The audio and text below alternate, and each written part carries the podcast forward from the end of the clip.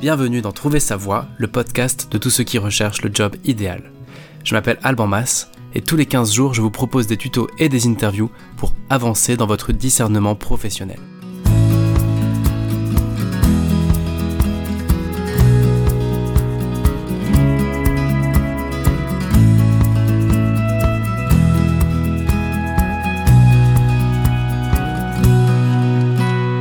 Salut et bienvenue pour ce nouvel épisode. Est-ce que tu t'es déjà dit, j'ai un secret, je ne peux pas le partager ni à mes collègues, ni à mes boss, parce que les conséquences seraient dramatiques Est-ce que tu as déjà pensé, en entreprise, c'est juste impossible d'être soi-même ou impossible de dire la vérité? Si ces questions-là te parlent, cette interview devrait t'apporter quelques éclairages. Mon invité au micro aujourd'hui, c'est Jean-Jacques Monlahuc, qui est expert de la vérité en entreprise et auteur du livre Se dire la vérité en entreprise. Il nous partage son expérience et pas mal de conseils. Avant de commencer, moi je dois t'avouer quelque chose. Pas mal de gens me disent Ah trop cool, j'aime bien ton podcast, c'était intéressant, mais personne me laisse de commentaires. Donc si tu veux m'aider, laisse-moi un commentaire, ça m'aidera beaucoup à améliorer le contenu de ce podcast. Maintenant, je crois que j'en ai déjà trop dit, je lui laisse la parole. Je m'appelle Jean-Jacques Monlahuc, j'ai 51 ans, j'ai 4, 4 euh, enfants, j'habite à Lyon. Je suis originaire de la Chartreuse. Donc j'ai fait beaucoup de ski euh, quand j'étais enfant, beaucoup de ski de compétition. J'étais assez passionné de ski quand j'étais quand j'étais enfant. Et donc effectivement, je travaille sur ce sujet de la vérité euh, de plusieurs manières. C'est qu'aujourd'hui mon métier, c'est de proposer des événements aux entreprises pour libérer la relation à soi et aux autres par la vérité. Alors par exemple, ça peut être des conférences, des ateliers, des matinales, des séminaires aussi auprès d'équipes de la formation, et puis des formats un peu originaux comme le théâtre. Voilà, des choses de, de ce type-là. Donc voilà, grosso modo, en gros, mon, mon métier d'aujourd'hui. Toi, tu t'adresses à des professionnels, à des entreprises pour l'instant. Oui. Ouais, ouais, je m'adresse aujourd'hui uniquement à des entreprises. Ouais.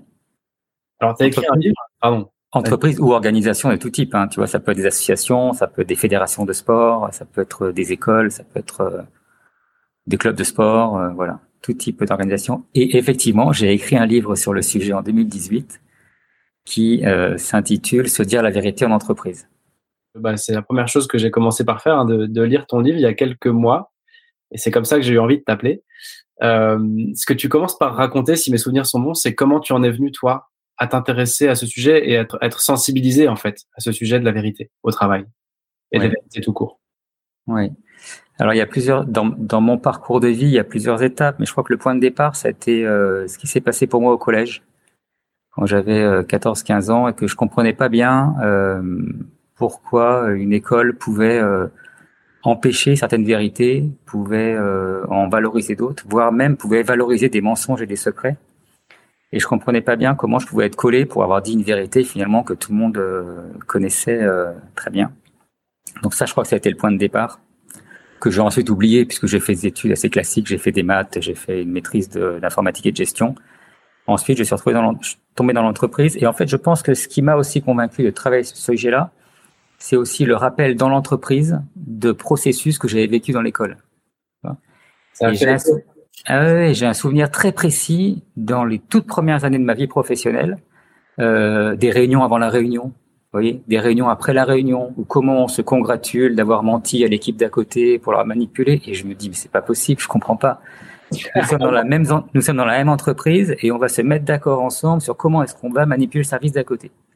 Comment est-ce qu'on dit qu'on dépense tant pour être sûr de, garder le budget pour l'année suivante? Exactement. Les chiffres? Ouais, exactement. Beaucoup de jeux d'acteurs, jeux de pouvoir. Euh, voilà. En parallèle, j'étais dans une grande recherche aussi identitaire, donc j'ai fait aussi un travail thérapeutique, tu vois, assez long. Je fais une psychanalyse de cinq ans, j'ai fait des travaux sur moi, en individuel, en groupe. Parce que je crois que j'étais vraiment à la recherche de réponses ou d'éclairage. Et finalement, je crois que tout ce chemin-là m'a remis sur cette, cette, ce sujet de la vérité. Et puis, euh, ce dont je me souviens très bien, c'est quand j'ai commencé à en parler euh, à l'époque à mes clients aux entreprises avec qui je travaillais, tout de suite, ça a résonné en disant effectivement, si dans notre équipe on se dit pas la vérité, euh, bah, ça va bloquer l'énergie, ça va nous empêcher de travailler euh, de façon efficiente.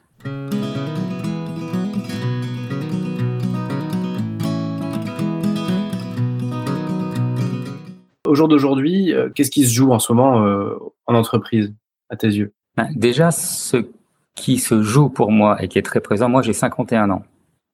Quand j'ai commencé à bosser euh, autour de 25 ans, en fait, c'était pas un sujet pour moi. La vérité, c'était pas un sujet. Enfin, c'était voilà, je faisais mon job, je doutais pas de ma hiérarchie, je me disais pas comme cacher des choses. Enfin, alors qu'aujourd'hui, c'est devenu un sujet, notamment chez les jeunes générations. Et je crois qu'aujourd'hui, ce qui se joue énormément, c'est que c'est très compliqué pour une entreprise de fidéliser, euh, d'embarquer les équipes, de voilà, de mobiliser euh, les collaborateurs et de favoriser l'engagement si on n'utilise pas un langage de vérité. Je pense qu'on est arrivé aujourd'hui, euh, si tu veux, un peu à la fin des méthodes de management. Voilà, c'est-à-dire que on a eu différentes euh, époques avec différentes modes de management. Aujourd'hui, euh, ce que je pense, c'est que ce qui est le plus fort levier de motivation, c'est de pouvoir entre guillemets être soi au travail, avec des limites évidemment. Je dis pas qu'il faut tout dire de soi, mais de pouvoir être en cohérence entre ce qu'on fait et puis qui on est.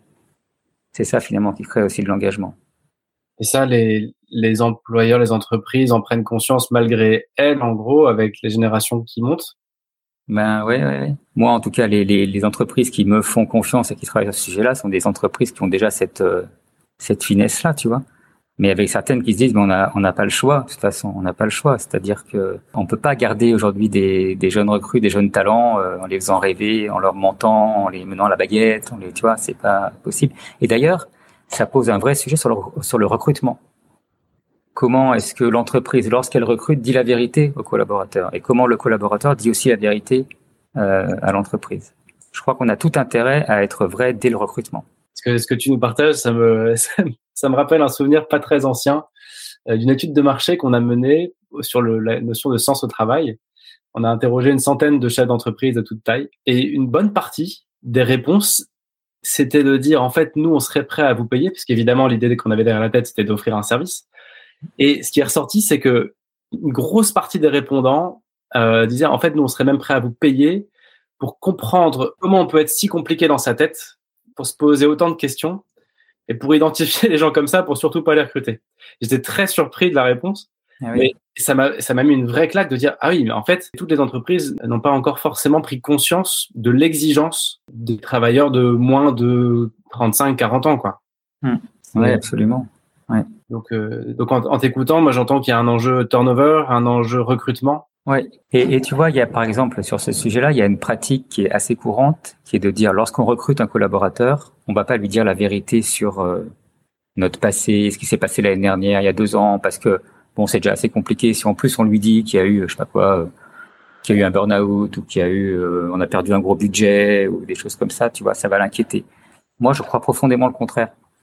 Je pense qu'un jeune qui arrive, il peut entendre ce genre de choses, mais ça va d'autant plus l'inquiéter lorsqu'il va l'apprendre dans un bruit, parce qu'il va forcément l'apprendre dans un bruit de couloir et il va se dire mince, mais pourquoi on me l'a pas dit? Pourquoi ils me l'ont pas dit? Pourquoi ils m'ont dit que ça allait bien, etc. Donc ça veut dire que si l'entreprise elle ment là-dessus, elle ment sur le reste. Et donc euh, la défiance commence à s'installer, euh, etc. Puis dès que la défiance commence à s'installer, pour la récupérer, c'est pas facile. C'est vrai qu'on pense rarement à partager euh, les périodes un peu plus sombres, les choses un peu plus négatives de la culture d'une entreprise, et pourtant elles font partie de la culture de l'entreprise aussi. Quoi. Ouais. Et puis on sait bien aujourd'hui que toutes les entreprises, elles ont des hauts et des bas, elles ont des, elles chutent, elles se relèvent.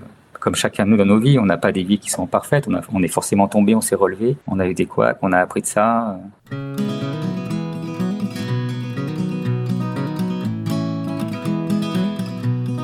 Toi qui du coup accompagne des entreprises désireuses d'avoir un cadre de vérité, par où il faut démarrer selon toi?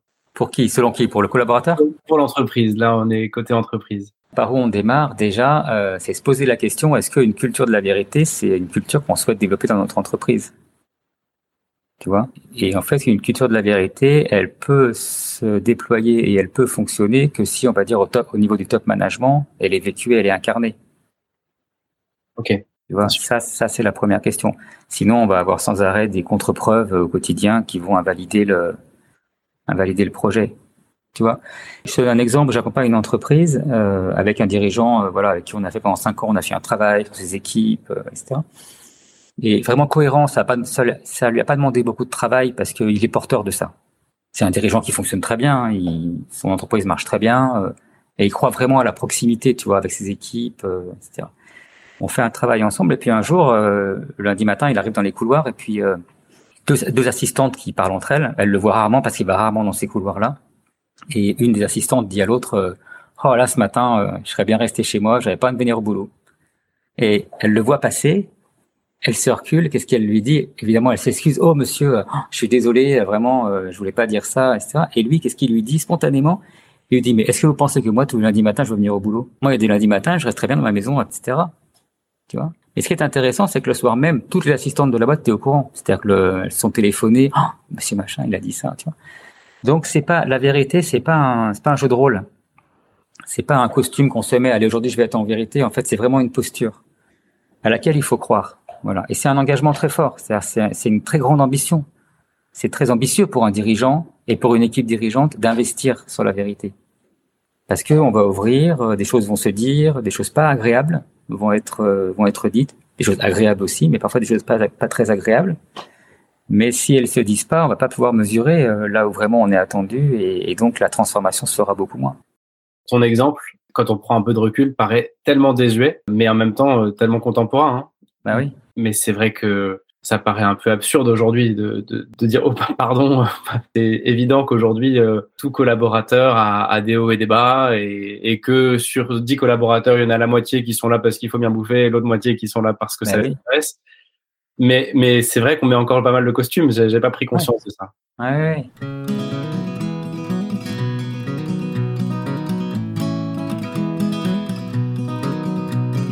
Jusqu'où une entreprise peut mettre en place des processus de vérité Sur quels aspects Qu'est-ce qui peut euh, être partagé et jusqu'où on peut aller dans le partage d'informations notamment? Alors, encore une fois, ça demande d'être porté par la direction générale. Le premier enjeu, c'est que euh, la direction générale, les équipes puissent protéger les collaborateurs, tu vois.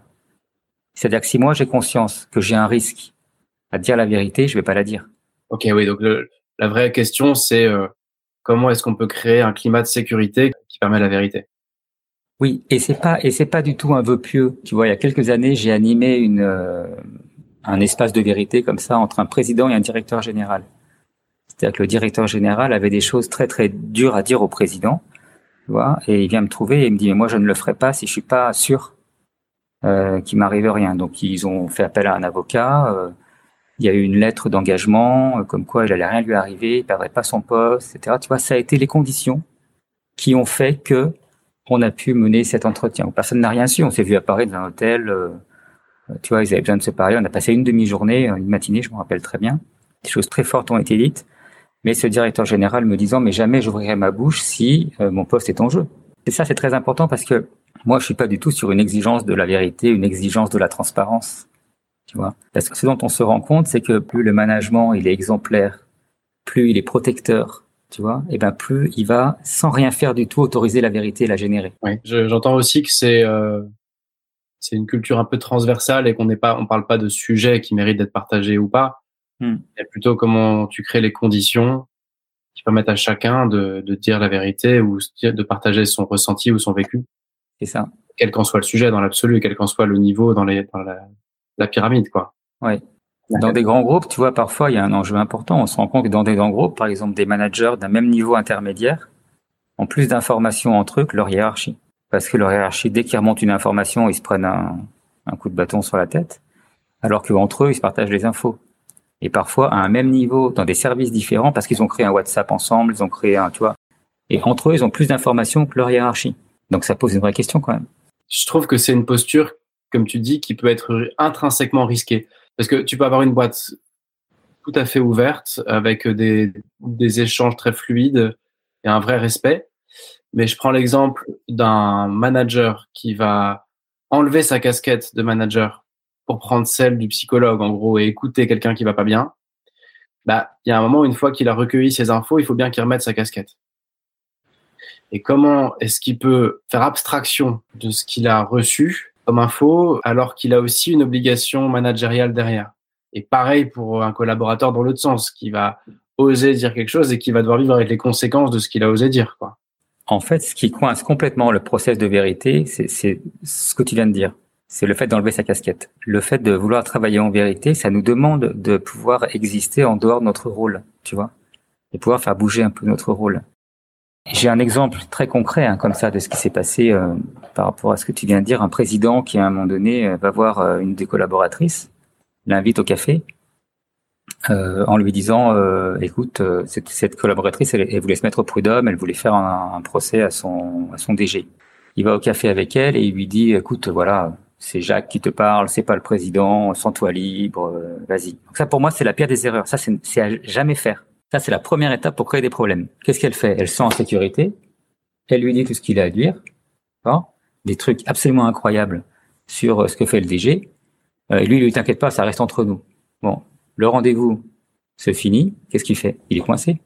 Il a des informations de dysfonctionnement majeur du DG qui humilie ses équipes, qui fait vraiment du mal à ses équipes. Et il a cette personne qui, lui, n'en parle pas. Donc là, il a forcément un conflit d'intérêt et il m'appelle, il me dit, je me suis coincé tout seul. Qu'est-ce qu'on peut faire? Ok, donc si j'essaie de recoller un peu les morceaux, même s'il n'y a pas de conseil tout fait, j'entends quand même dans ce que tu nous disais qu'il y a un climat de sécurité qui est indispensable euh, à l'expression et à l'écoute, et qu'il y a euh, l'erreur un peu classique d'enlever sa casquette parce qu'on devra bien la mettre, qui, qui est un piège. Euh, ouais. Pourtant, c'est ce qu'on a tous envie de faire. Dire attends, c'est pas le collègue, c'est pas le manager, c'est l'ami qui t'écoute, mais. Mais on est toujours tout ça en même temps, tu vois on est, on est toujours à la fois, c'est à la fois moi Jean-Jacques qui parle aujourd'hui, c'est à la fois le consultant, c'est à la fois, tu vois, euh, le père de famille, c'est, enfin, c'est, c'est moi tout entier. Donc c'est vrai que ce que ça demande, tu m'as posé une question tout à l'heure, ce que ça demande, c'est de considérer déjà l'homme dans sa globalité. Tu vois, on n'est pas saucissonnable. Il n'y a pas, bon allez, j'ai posé mon costume, c'est plus le consultant, c'est que Jean-Jacques qui te parle, après c'est plus Jean-Jacques, c'est le consultant. Ça, ça marche pas et ça empêche le process de vérité. Ok.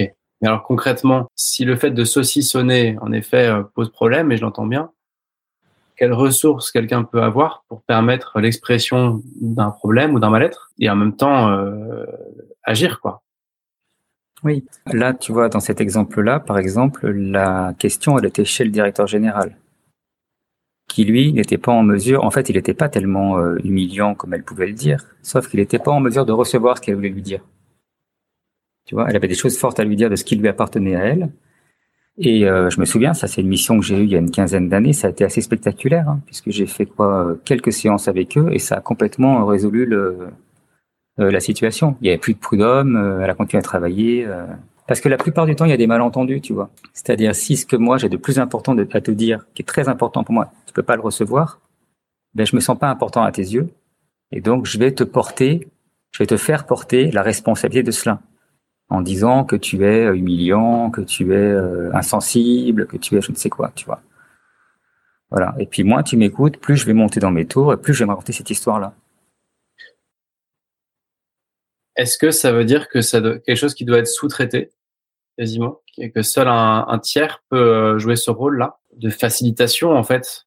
Je pense qu'en vraiment c'est très lourd. Oui, bien sûr, il faut aider à pouvoir dire des choses. Puis ce qui est difficile, c'est que quand on n'a pas de tiers, en fait, euh, on a un process de communication qui est installé. Presque, tu sais, les gens que tu connais bien, avec qui tu vas parler, tu sais presque comment tu vas démarrer, comment tu vas t'arrêter. Si tu prends les personnes avec qui euh, tu t'accroches régulièrement, je suis sûr qu'on pourrait regarder euh, tous les deux. Je te demanderais les trois dernières fois où tu t'es accroché avec une personne, je suis sûr qu'il y aurait le même process. Bien sûr, on a, on a un schéma. On a un schéma qu'on a intégré et ça veut dire que si on n'a pas une personne extérieure qui est là, en fait, bah, tous les deux, on se remet dans le même, euh, dans le même process. Du coup, est-ce que cette personne extérieure, c'est forcément un consultant ou un coach, ou est-ce que c'est une ressource qui existe en entreprise? De, de, de, plus en plus. Il y a des médiateurs, il y a des facilitateurs, il y a des coachs internes, euh, et puis il y a des personnes dont c'est pas forcément le métier ou la responsabilité, mais qui savent animer les temps comme ça, tu vois. Effectivement, il faut une formation, il faut avoir des compétences, mais avant les compétences, c'est d'abord une posture. Posture d'écoute, de non-jugement, de, de, permettre à ce que les choses se disent. La plupart des problèmes relationnels viennent du fait qu'on porte un jugement sur l'autre parce qu'on se sent souvent pas entendu.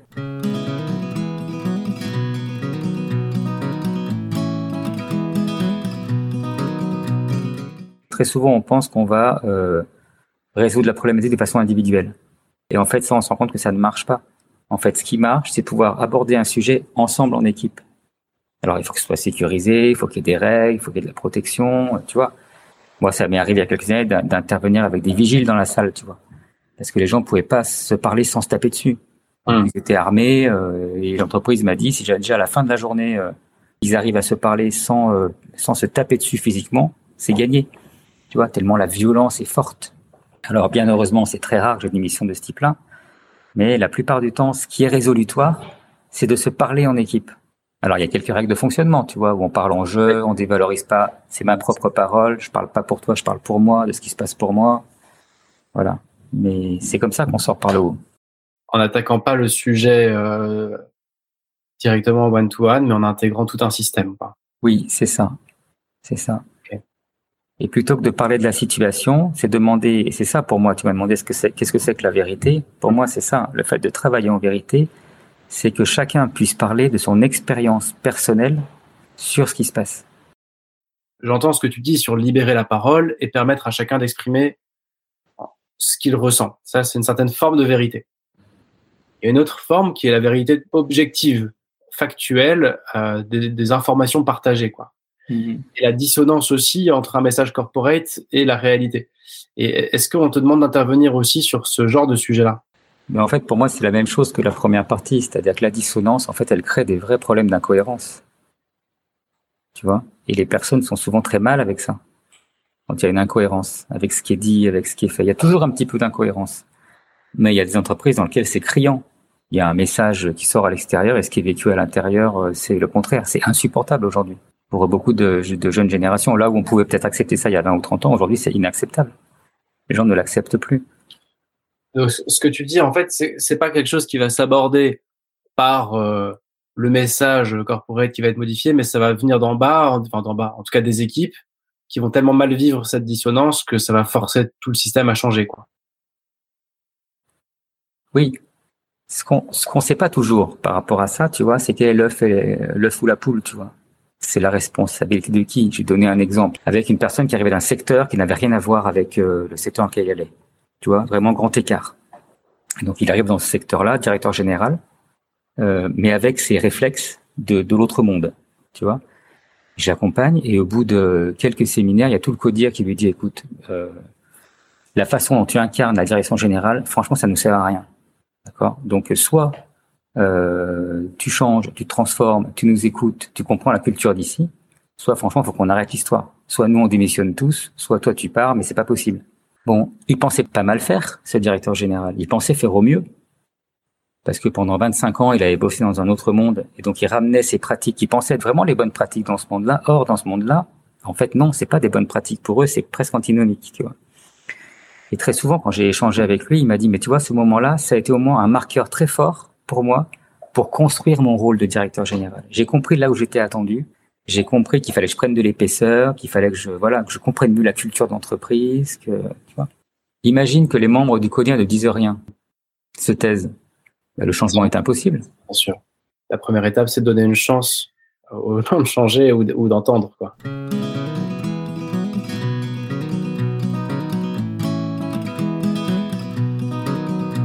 Ben, ça va être d'ailleurs la, deuxième partie, mais avant ça, est-ce que tu as un ou des exemples à, nous partager de d'accompagnement que tu as trouvé intéressant euh, Moi, je travaille beaucoup sur la dynamique d'équipe.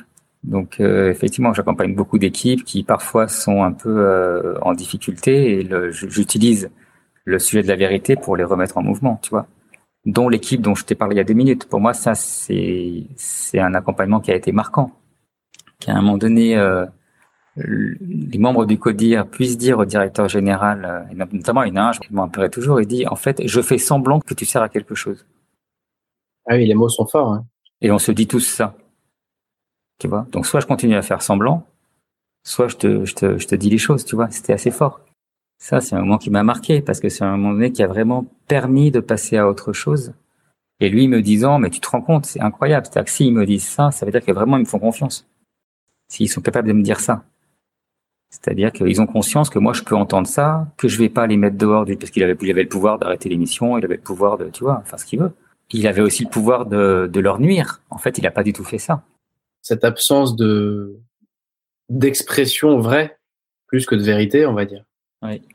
Elle nuit tellement euh, au monde du travail, à l'entreprise, aux organisations. Enfin, c'est, on a tous mille exemples de, de situations euh, complètement euh, clérosé, vérolé, euh, juste pour des problèmes de non-expression. En fait, il euh, n'y a rien de pire que de ne pas savoir ce qu'un manager pense ou ce qu'un collaborateur pense.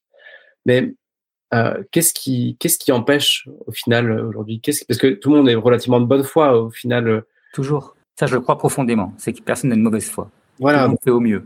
on a, on a un échantillon de collaborateurs et de managers et de patrons qui sont à peu près tous de bonne foi et qui veulent faire le mieux pour eux-mêmes et pour les autres et qui pourtant ne vont pas réussir à exprimer en vérité ce qu'ils ressentent. Qu'est-ce qui se joue derrière ça? Qu'est-ce qui nous bloque au final? Ce qui nous bloque, c'est nos peurs, tu vois, qui sont conscientes ou inconscientes.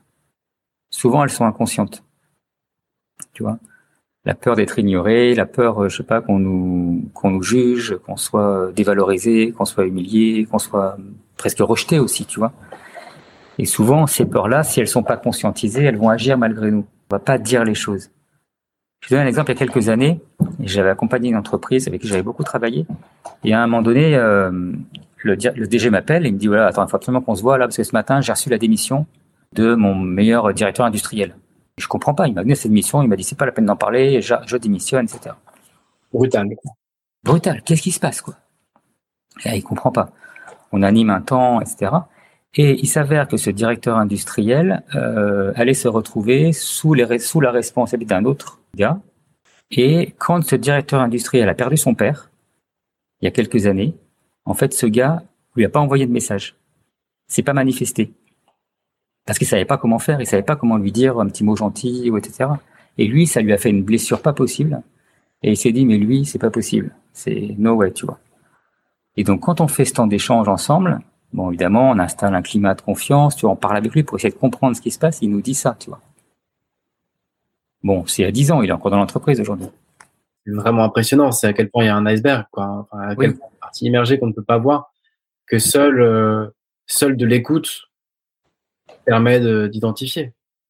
Je veux dire, qui pouvait imaginer qu'en fait son futur manager a été un jour, en voulant bien faire, n'a pas osé envoyer un message parce qu'il voulait bien envoyer, il ne savait pas quoi écrire.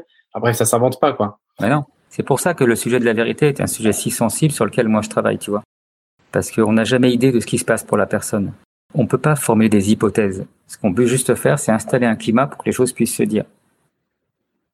Euh, de ce que je comprends, euh, ça ressemble même plus à former des individus à être dans une posture plutôt que de créer des process de feedback et je sais pas quoi. Ah oui, complètement. D'ailleurs, c'est marrant parce qu'il y a beaucoup aujourd'hui d'applis qui sont par ailleurs super, hein, mais de, de prise de température du moral des troupes, de, hmm. de, ci, de ça, avec euh, tous les lundis matins, des choses un peu automatisées, super hmm. sexy. Et, je suis sûr que c'est pertinent. Mais au final, euh, personne répond jamais à la vérité sur ces trucs-là, euh, même si c'est très sexy et très bien fait. Ce que j'en comprends, c'est que c'est toujours un, un, peu par peur, en fait, de, quelque chose, quoi. Oui, c'est à la fois par peur et c'est à la fois. Euh, parfois, il y a des réponses, on n'a pas la question. Il y a des questions, on n'a pas la réponse. Tu vois, tu me poses la question, tu m'envoies un questionnaire, euh, j'en sais rien. C'est en discutant avec toi, c'est dans le lien avec toi, c'est dans le regard que tu poses sur moi, c'est dans, tu vois, l'énergie qui va circuler entre nous que la réponse va arriver. Ce que je dis en conférence parfois, c'est que on dit quelque chose à quelqu'un de fort, une vérité très forte, mais on ne sait pas pourquoi on le dit. souvent, les gens me disent ah oui, ça m'est arrivé. Enfin, ça, c'est un témoignage que j'ai très souvent en conférence. Et souvent, le lendemain, le jour d'après, en fait, tu découvres pourquoi tu l'as dit. C'est-à-dire qu'émotionnellement, tu sens des choses et tu découvres que ce que ça apporte de l'avoir dit. Et tu le savais pas quand tu l'as dit. C'est un choix complètement irréfléchi, quoi. Oui, c'est ça. Et la vérité, c'est un peu ça. C'est une aventure dans laquelle on s'engage sans savoir exactement ce qui va émerger de, du fait de se dire la vérité. Le fait qu'on bosse de plus en plus en visio et à distance, tu penses aura un impact positif ou négatif? Ouais, je pense que ça a un impact euh, de plutôt négatif sur cette question-là. C'est vrai que ça, ça, ça, supprime les temps euh, informels d'échange euh, ouais. ouvert, quoi. Ouais. ouais. Oui, puis on partage pas le, même même espace, on partage pas le café du matin, on partage pas même si on peut jouer à ça. On fait bon, on se fait un café chacun chez soi, mais c'est pas pareil.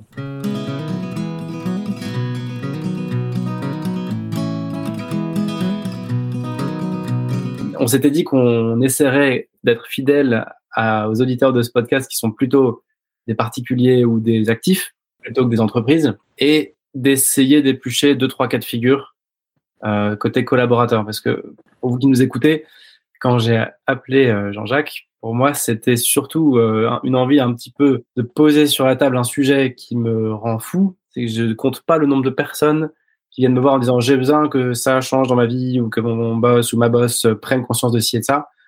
Et quand je leur demande, bah, tu lui en as parlé À chaque fois, la réponse c'est bah non, tu rigoles, je vais quand même pas lui en parler. Je vais me retrouver au placard, je vais me retrouver, euh, euh il voudra jamais ou, euh, ou ça va trop m'exposer. Donc en fait, ça me rend dingue de voir à quel point les premières personnes ne pratiquent pas la vérité en entreprise. Ce sont avant tout les collaborateurs bien plus que les managers, de mon point de vue, et ça ne regarde que moi.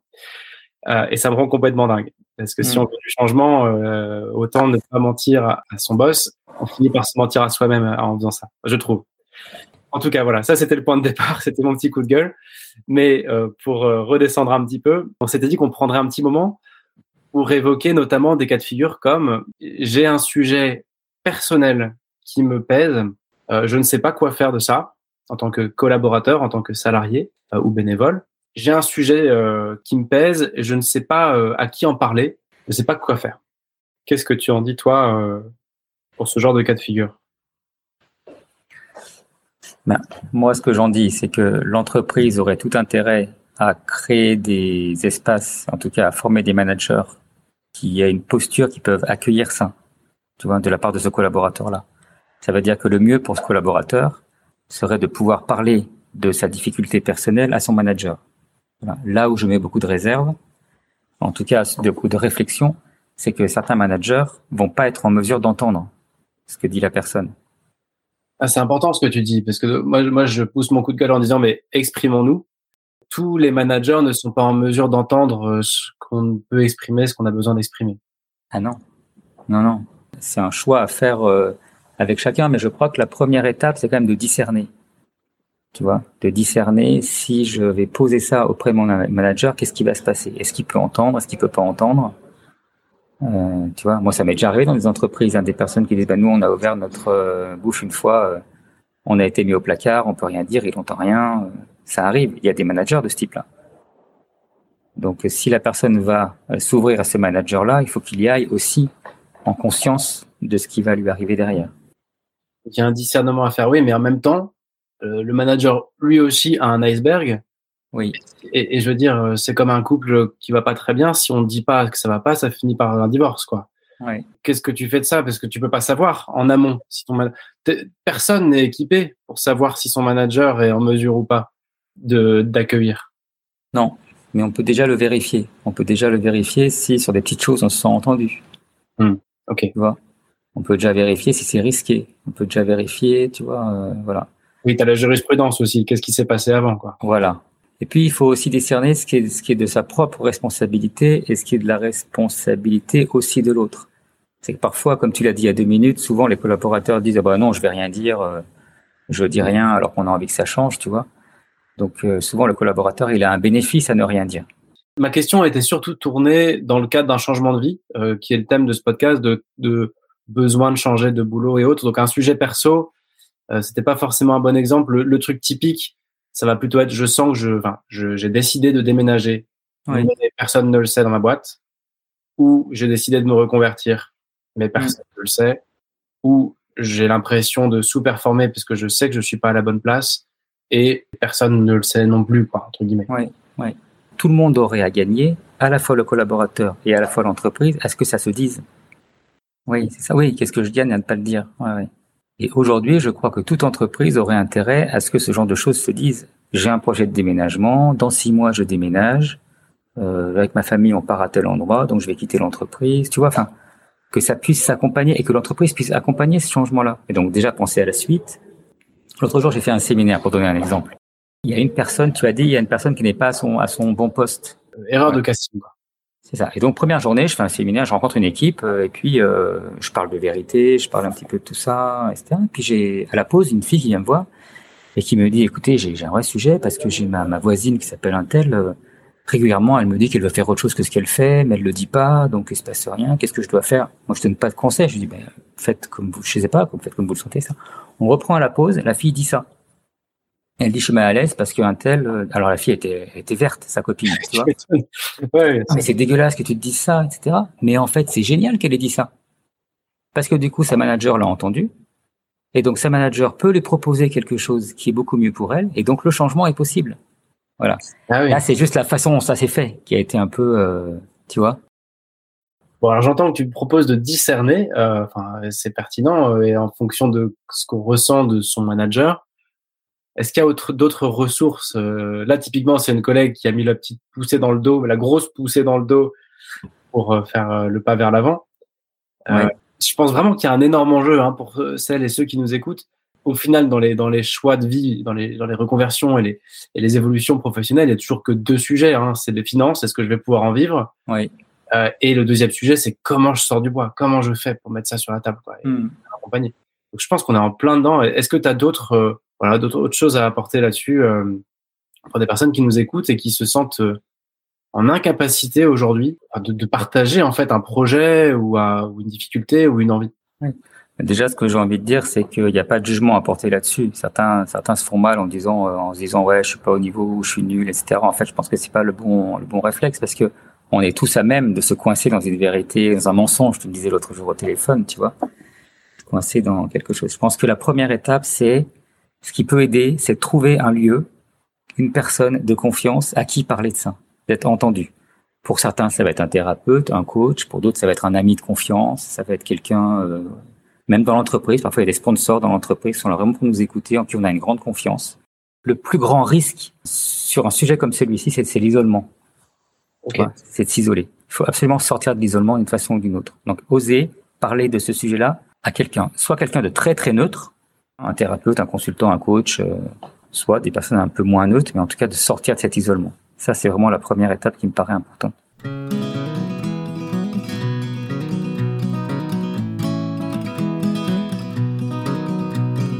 C'est vraiment le sujet qui revient beaucoup en ce moment. C'est je veux quitter euh, la ville où je suis pour m'installer ailleurs il me manque plus que le boulot. Le truc typique qui va avec ça, c'est euh, euh, ma boîte euh, ne peut pas me, ne voudra jamais soit me mettre en full télétravail, soit me, mettre dans tel business unit qui est justement dans la ville où je veux aller. Il y a déjà de pas garder ça pour soi, j'entends. il y a de discerner sur quel est le risque, qu'est-ce que je gagne à le communiquer, qu'est-ce que je risque. Qu'est-ce que je risque à le communiquer?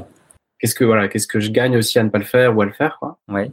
Est-ce qu'il y a d'autres réflexes avec l'expérience qui te viennent Déjà, le premier réflexe, c'est que cette personne-là, en fait, une grande partie de ce qu'elle dit, c'est ce qu'elle a en tête. Elle n'en sait rien. Tu vois? Elle n'en sait rien. Qui va pas se passer autre chose en disant ce qu'elle a à dire. Bien sûr. Bah, c'est l'iceberg côté manager cette fois-ci. Ben oui.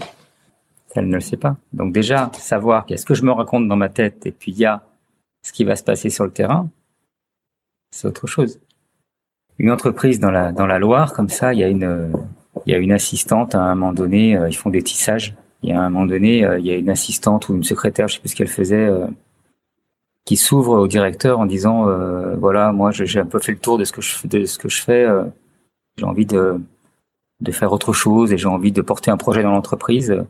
Alors lui, c'est une entreprise très ouverte, très libérée, tu vois. Il dit OK. Elle a complètement changé de job dans l'entreprise. Elle a fait ce à quoi elle aspirait. Mais si tu restes coincé sur euh, un rôle, une fonction, je suis assistante, je suis secrétaire, je suis, euh, je sais pas quoi, euh, à la finance, etc. Mais en fait, tu n'accèdes pas à ça. Tu te dis c'est pas possible. On ne sait pas ce qui va se passer en, en, disant sa vérité. Être prêt à l'imprévu, être prêt à un imprévu nouveau qui n'a pas encore émergé. Et une présomption d'optimisme aussi, j'entends. Oui. Dire, ce sera a priori plutôt du bon puisque ça va vers du changement. Oui. De toute façon, quand on se pose ces questions-là, que ce soit des sujets psychosociaux, des sujets de lieu de vie ou des sujets de, transition professionnelle, c'est toujours le même besoin de changement. Qu'il se fasse en douceur ou en difficulté, le changement est sans doute toujours vertueux dans ces, cas-là. Oui. Ce qui est compliqué, c'est que quand on s'ouvre sur euh, un désir de changement auprès de quelqu'un qui l'a aussi, mais qui n'a pas osé le faire. Pour ça, entre nous, quand on initie un changement, souvent, il y a toute une partie de l'environnement qui nous met une force à faire en sorte que nous ne changions pas. Parce que ça les renvoie, eux, à leur incapacité à changer. Très souvent. C'est ça qui se passe. c'est pour ça qu'on invite souvent à sélectionner un peu ces relations quelque temps, le, le temps d'être porté par les gens qui nous portent et, non pas trop freiner. Euh. Oui, c'est ça. Et puis ça fait beaucoup de mal euh, aux personnes en question. Ouais. Les personnes qui elles-mêmes euh, sont en difficulté pour se questionner ou changer, les renvoyer euh, devant leurs propres difficultés les fait souffrir inutilement et, et, en plus empêche la personne qui voulait changer, euh, ça lui met des bâtons dans les roues. Quoi. Ouais. C'est bon pour personne.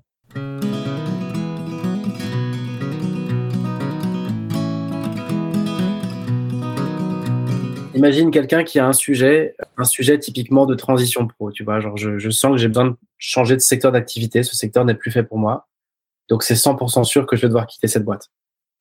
Euh, en revanche, je suis pas pressé et je performe pas trop mal, mais ça devient vraiment important pour moi. Ça va finir par devenir grave si je le fais pas, quoi. Je veux m'en ouvrir à mon, à mon boss et je discerne, ou ma boss, et je discerne qu'il ou elle euh, ne n'est vraiment pas en mesure de, m'entendre. Tu vois, notamment euh, parce que, euh, enfin bon, pour 36 000 raisons. Mais je sens très bien qu'il y aura aucun effet euh, positif possible et que ça va mettre énormément à risque parce que d'autres sont déjà fait avant moi le, le truc et que ça n'a pas marché. Quelles ressources tu as quand tu es collaborateur aujourd'hui et que tu peux pas, que tu estimes que tu ne peux pas communiquer en vérité? Hmm. ah, C'est très, c'est très compliqué. C'est ce que je te disais tout à l'heure. C'est-à-dire que ce qu'il faut, c'est trouver des personnes. Déjà, c'est sortir de sa solitude et trouver des personnes à qui on peut le faire. Moi, ça m'est arrivé. J'ai une expérience de ça. Je l'ai vécu. Hein. Euh, quand j'étais tout jeune, euh, ma première boîte. Euh, où j'ai muté. Du coup, moi, j'ai fait de au tout début, j'ai fait de l'informatique pendant deux ans. Puis après, je suis passé sur le conseil. Je suis rentré dans un cabinet de conseil. Et quand j'ai eu mon premier job de, de, consultant, j'étais trop content. Tu vois, pour moi, c'était une grande, un honneur. Pour moi, j'étais content. C'est bon, je vais vivre ma vie, etc. Je m'en suis ouvert à tout le monde. J'ai passé mes deux mois, mais horribles.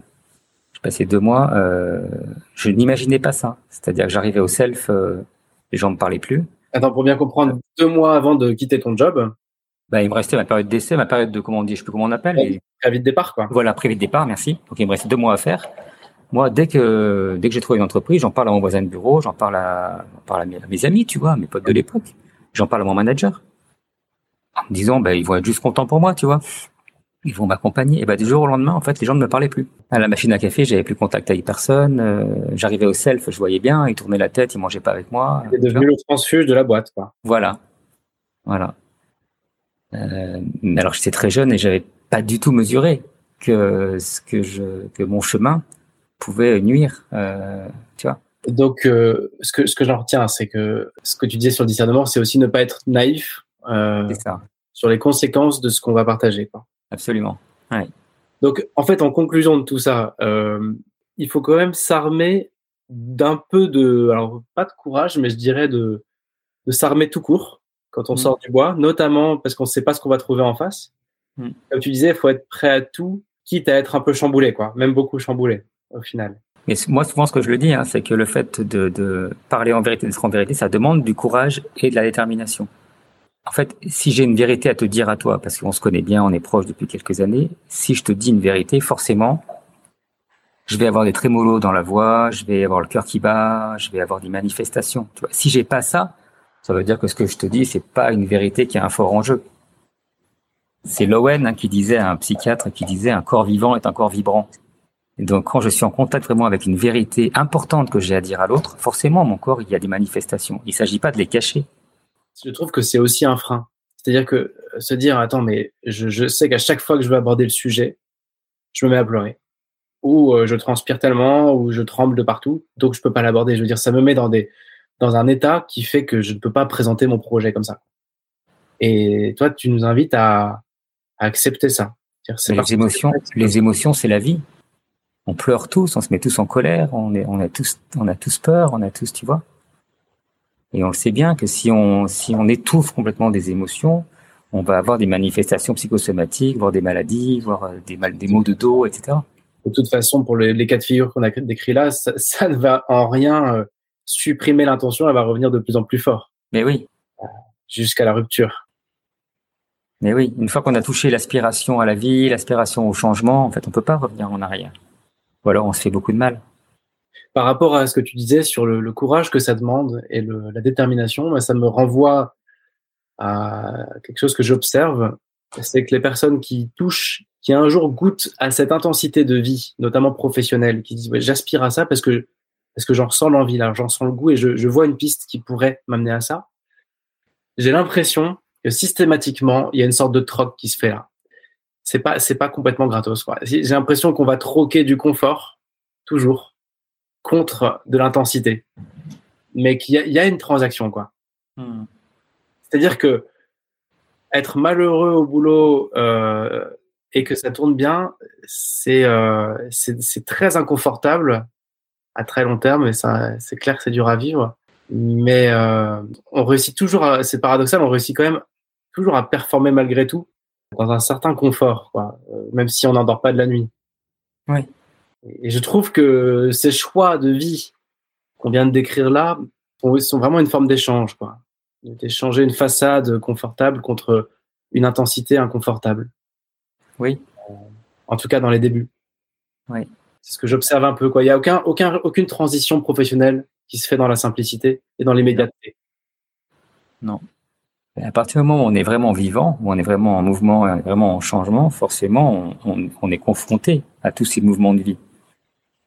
Toutes ces émotions, ces sensations, c'est ce qui nous rend aussi vivants. Le risque, c'est le trop grand confort.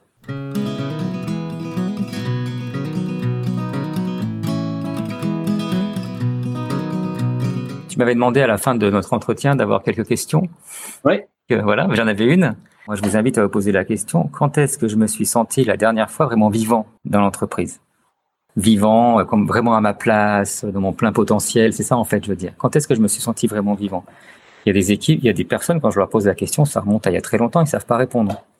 Et puis d'autres, ils me disent, bah oui, si, cette semaine, on a eu un grand moment, la semaine dernière, voilà.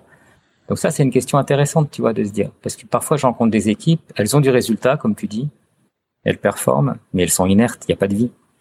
Mm. Il n'y a pas d'émotion, il n'y a pas d'énergie, il a... ils font leur job, quoi. C'est une question qui est rude, même si elle est toute simple. Ouais, ouais. Pour euh, terminer chaque épisode, moi j'invite notre invité à hum, poser un défi pour ceux qui nous écoutent, celles qui nous écoutent, qui souhaitent agir, faire un petit pas sur le sujet d'aujourd'hui, c'est-à-dire je porte un projet ou un sujet qui est trop encombrant pour ne pas être partagé, je dois le partager, c'est important, mais je ne réussis pas quel défi tu veux donner à nos auditeurs qui sont dans ce cas de figure et qui sentent bien que l'action est nécessaire, mais qui pour l'instant sont dans une forme d'inaction, on va dire? Le défi, il est très simple, c'est de trouver trois personnes de confiance à qui parler de ce projet-là. Tu vois, en tout cas, peut-être ça a déjà été fait par les, par les auditeurs. Mais des personnes qui sont dans l'écoute, qui sont dans la bienveillance, qui vont peut-être renvoyer aussi leur propre point de vue sur le projet, mais en tout cas, d'oser prendre trois fois une heure ou trois fois une heure et demie avec une personne pour présenter le projet-là. En tout cas, sortir de sa solitude et puis d'entendre ce que ça fait. L'intérêt est moins ce que va nous dire la personne, voyez, plutôt qu'est-ce que ça, qu'est-ce que ça me fait à moi en interne d'avoir présenté le projet? C'est ça qui est intéressant. Et ça, c'est une première étape de, de mise en mouvement finalement. Cet élan de vie que vous ressentez en vous, en parler à trois personnes bienveillants du coup et, qui renverront pas leur propre frustration dans la tronche. Quoi. Non. Que ça. Non, non, non, faut les choisir. Euh, il faut des gens, des gens bienveillants qui peuvent entendre ça. Et, et, juste de leur demander, tout simplement avec une question ouverte, qu'est-ce que ça suscite chez toi? C'est tout. Qu'est-ce que ça, voilà, qu'est-ce que ça suscite? Qu'est-ce que ça éveille chez toi euh, Ce que je viens de te partager? Ok, bah ce sera le mot de la fin. Merci beaucoup Jean-Jacques d'avoir pris euh, cette heure avec avec moi. Merci à toi plein de, plein de succès pour accompagner les, les entreprises et les organisations vers plus de vérité. Merci.